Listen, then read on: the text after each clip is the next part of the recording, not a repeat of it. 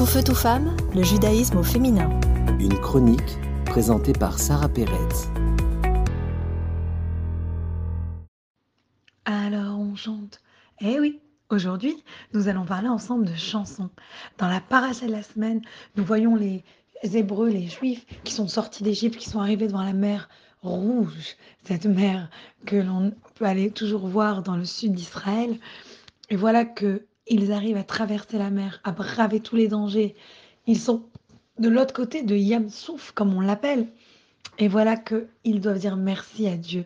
Et à ce moment-là, Myriam, la prophétesse, la sœur d'Aaron et de Moshe, sort son tambourin et se met à chanter et tout le monde chante avec elle. Pourquoi chante-t-on? On ne chante pas quand on a peur, on ne chante pas quand on est en désespéré ou quand on on n'arrive plus à bouger. On chante quand on languit quelqu'un que l'on aime. On chante quand on a envie d'espérer des moments meilleurs. On chante quand nos réalisations ont quelque chose de joyeux, quand nous anticipons une révélation.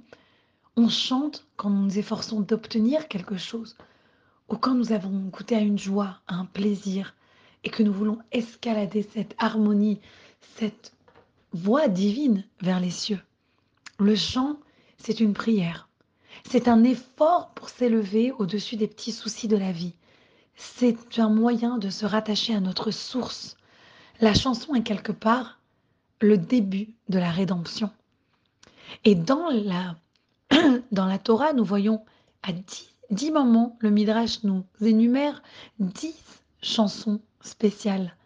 Il y a eu le chant de la mer, il y a eu le chant du, du puits, il y a eu le chant de Déborah, il y a eu le chant du roi David, il y avait les chants dans le temple et le chant, etc. Le shir Shirim, le chant des chants, un des plus grands chants du roi Salomon. C'est un des textes les plus divins, les plus précieux de la, de la Torah, du Tanakh, qui avait été écrit où on compare un marié et sa fiancée, un fiancé et une fiancée, à l'amour entre Dieu et le peuple juif. Mais on nous dit que le dixième chant sera Shir Hadash, le chant du Mashiach, le chant nouveau, le chant de la rédemption finale. Et c'est le chant qui va tous nous amener à être délivrés. Ce dixième chant, nous dit le Mashiach, ce sera le chant de la rédemption ultime, une rédemption globale, absolue, qui va anéantir, effacer toute souffrance, l'ignorance, la jalousie, la haine de la face de la terre.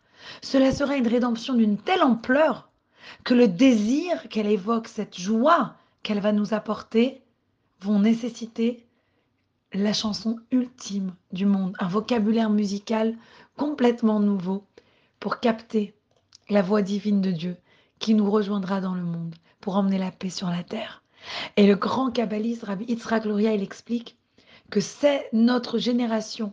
Nous sommes dans la dernière génération, justement avant la venue du Mashiach, avant la venue du Messie, la génération de la rédemption. Et c'est dans cette génération que nous allons écrire cette chanson magnifique, qui est la dixième prophétie, la dixième chant, qui va nous emmener la paix et la joie à tous. Alors, je vous laisse, je repars à mon karaoké. Tout feu, tout femme, le judaïsme au féminin.